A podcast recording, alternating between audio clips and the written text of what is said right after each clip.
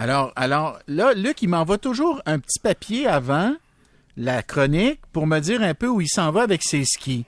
Et là, je lis sur le petit papier en question les Chinois s'inspirent de Bernard. Qu'est-ce que ça veut dire, ça, Luc Lavoie? Les Chinois s'inspirent de Bernard. Ben, premièrement, je découvre que probablement que tu la cible d'une enquête de renseignement parce que, écoute, tu sais qu'en Chine, à l'heure actuelle, ils sont en train de vivre la, je dirais pas la catastrophe, mais la, grande vague qu'ils ont réussi à garder loin du pays de COVID.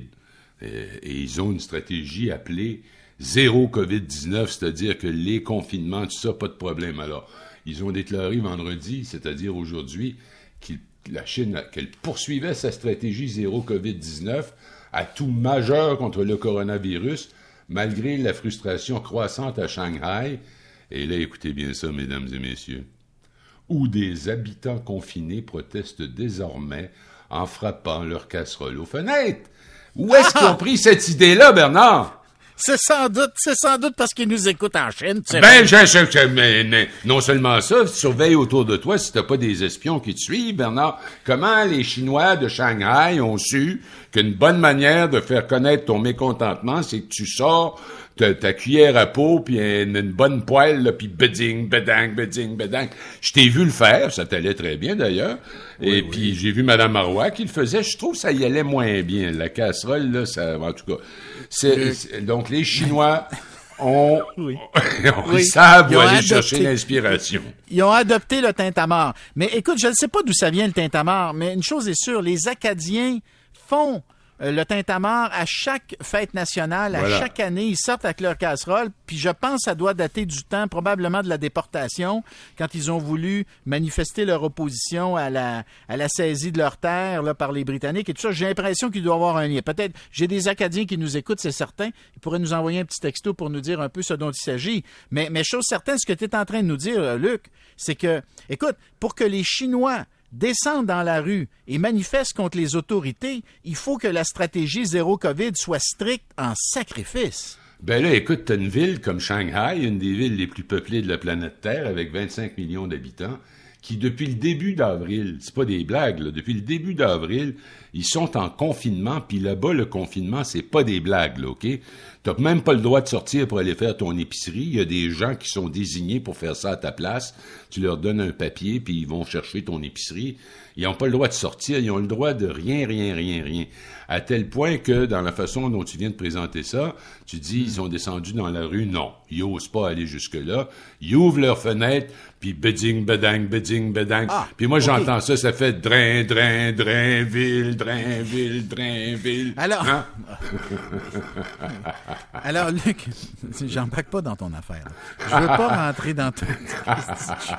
Mais là, ce que je vois, ce que je vois, c'est que la raison pour laquelle ils cognent sur le casserole, c'est parce qu'ils veulent des provisions. Ils, trouvent que euh, on les nourrit pas suffisamment bien. Ils sont tellement confinés dans leur appartement, ils peuvent pas sortir pour aller s'acheter la bouffe euh, dont ils ont besoin. Fait qu'ils sont obligés de... C'est ça, là, ils se plaignent qu'il manque de, légumes frais, puis il manque de viande. Il manque de patates, il manque de tout, Bernard. Je pense qu'il manque de chops. Oui, il manque de tout. Ils sont enfermés, et là, ben, je ris beaucoup, mais au-delà de, de, l'humour, c'est assez particulier ce que la Chine fait. Là, c'est rendu, bon, Shanghai, lockdown, confinement complet. Peut-être que la même chose va se produire à, Pékin dans les prochains jours, parce que ils veulent pas en démordre, nous, on veut zéro COVID sur notre territoire. Alors, on parle ici d'un pays de 1,4 milliard d'habitants et qui va aller euh, du genre 52, 53 morts par jour, ce qui est pas loin de ce qu'on connaît ici. Alors, d'une part, je crois pas du tout les chiffres officiels chinois.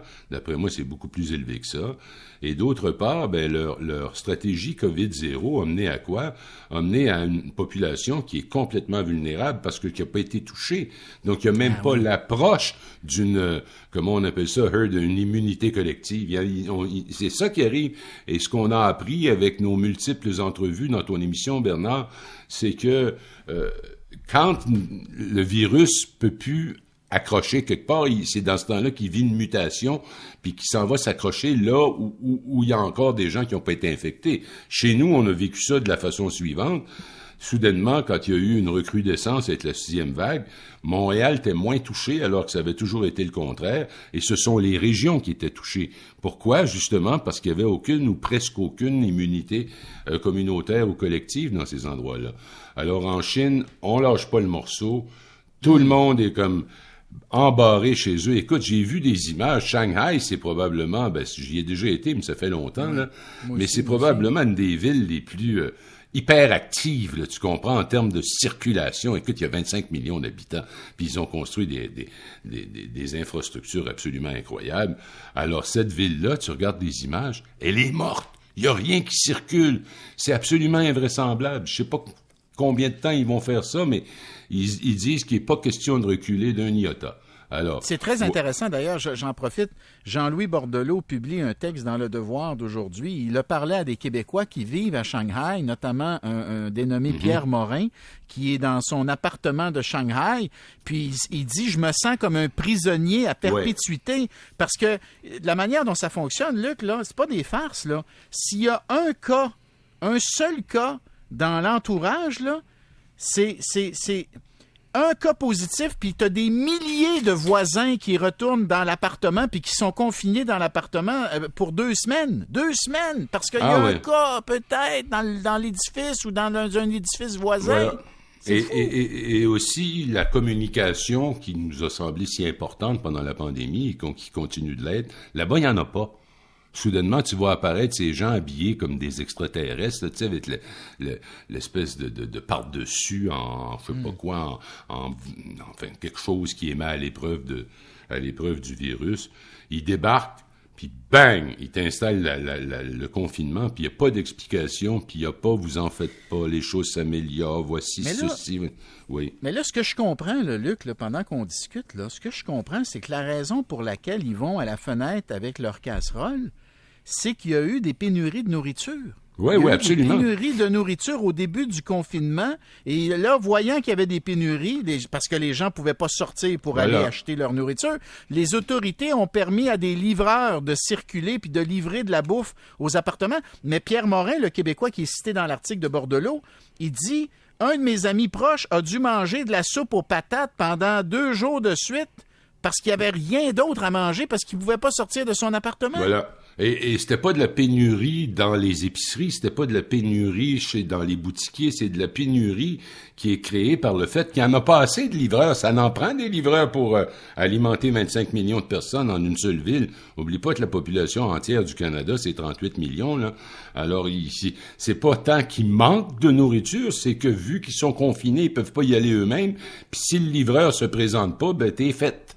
T'attends, tu manges de la soupe aux patates, puis tu frappes sur tes casseroles, beding, bedang. Voilà. et là, les gens font ça, puis ils disent Drainville, bang! Drainville, bang! C'est ceux qui disent ça. D'ailleurs, on les salue, on les salue. Ni hao, chie chie. Euh, ni hao, c'est ce que ça veut dire. Bonjour. Chie chie, ça veut dire merci, Luc. Alors, on les remercie. On remercie notre vaste public chinois qui nous écoute en ce moment. Nous avons la, la cote d'écoute la plus importante au monde. Au, ah, monde. Au, monde, Luc. Puis s'il y, a possiblement des vies extraterrestres qui nous écoutent aussi. je, suis pas mal sûr. Perds, pas ça de vue. Bon, parce qu'il écoute, il écoute Christian Page, fait que nécessairement qu'il nous écoute. Bon, là, parlons un peu de, de, du secrétaire général de l'ONU qui s'en va à Kiev. Et là, les Russes disent Tiens-toi, on va t'envoyer un petit message par la tête, un petit missile par-ci, un petit missile par-là. Hein? Ouais, ils ont lancé des missiles, écoute, ils savaient où ils étaient quand ils ont envoyé. Ce sont des missiles hypersoniques, c'est-à-dire plus vite que la vitesse du son. Et ils savaient où était Gutiérrez. Ils ont lancé le missile à 1,7 km de lui. Euh, évidemment, c'était calculé. J'ai une chance qu'ils n'ont pas eu d'accident. Je pense pas qu'ils ont essayé de le tuer. Ils ont juste essayé de lui faire un doigt d'honneur. Parce que, et moi je me permets de dire ça, puis je suis pas le seul, Gutiérrez, il est pas bien bon comme secrétaire général. Hmm. Il se prend pour je ne sais trop qui. Euh, qu'est-ce que tu veux? Le gars qui normalement est à la tête de, l'ONU, c'est un fonctionnaire. Même si Gutiérrez a été un élu dans son pays, au Portugal, la plupart de ceux qui l'ont précédé ne l'étaient pas.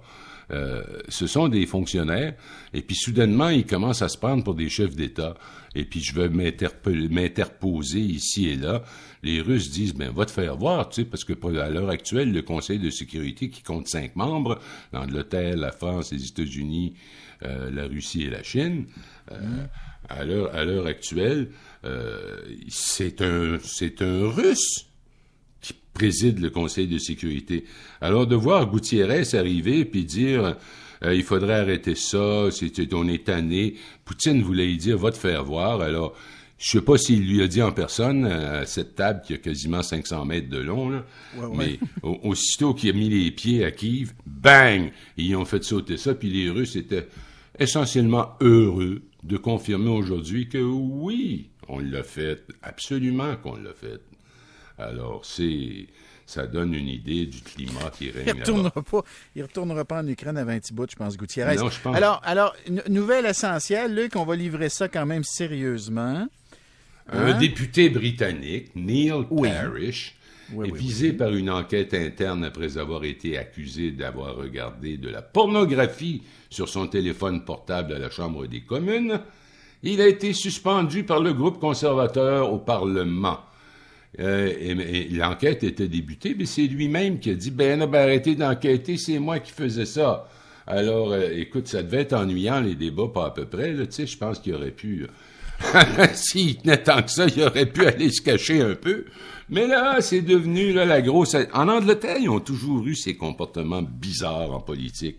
Et là, je regarde ça aller, dis, monsieur. OK, il est au par... il, est, il est depuis Il est assis à sa chaise au banc, puis les gens qui étaient en haut, là, les gens qui étaient en haut, ils le voyaient sur son téléphone, ils regardaient des films porno. On ne décrit pas ce qu'il y avait dans le film porno, mais il y avait le film porno. Et là, le gars, ben, voilà. C'était, en plus, en plus, il s'est fait pincer à faire ça pendant qu'il y avait un débat, hein. Il y avait un débat sur le sexisme sur le sexisme. Ça s'invente pas, comprends-tu? T'as un député conservateur pendant qu'on débat du sexisme. Lui, il regarde des petites stars porno, tu sais.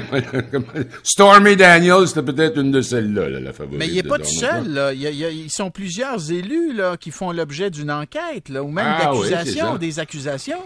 Absolument. Il va peut-être y avoir des accusations et euh, bon, euh, c'est pas quelles sortes d'accusations ils vont porter. oui. Le Sunday Times a révélé, a révélé dimanche que trois ministres et deux députés de l'opposition font actuellement l'objet d'accusations de mauvais comportements de nature sexuelle, ce qui pourrait être du harcèlement, du voyeurisme ou encore même des choses très sérieuses comme des agressions sexuelles. Alors, le voyeurisme, ça fait référence à ce qu'il regardait sur son téléphone, mais il y a des enquêtes présentement en cours en Angleterre, et puis on va voir jusqu'où ça va mener. Bing, bang, biding, bedang, attends. Il y a eu une attaque misogyne. Il y a eu une attaque misogyne contre la numéro 2 du Parti travailliste, Mme Rayner. C'est épouvantable, petit. C'est quoi, c'est quoi, la, c'est quoi les allégations? J'ai pas ma rame. Ben, regarde bien, je vais te le dire, moi. Je vais te le dire.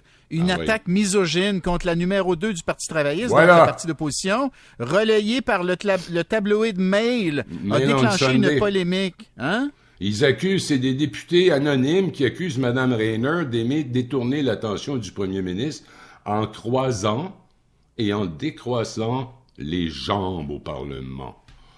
Que Boris Johnson a qualifié cela de foutaise sexiste et misogyne, ça nous fait penser au film qui mettait en vedette euh, Michael Douglas, comment ça s'appelait déjà, Bernard, la, euh, scène où...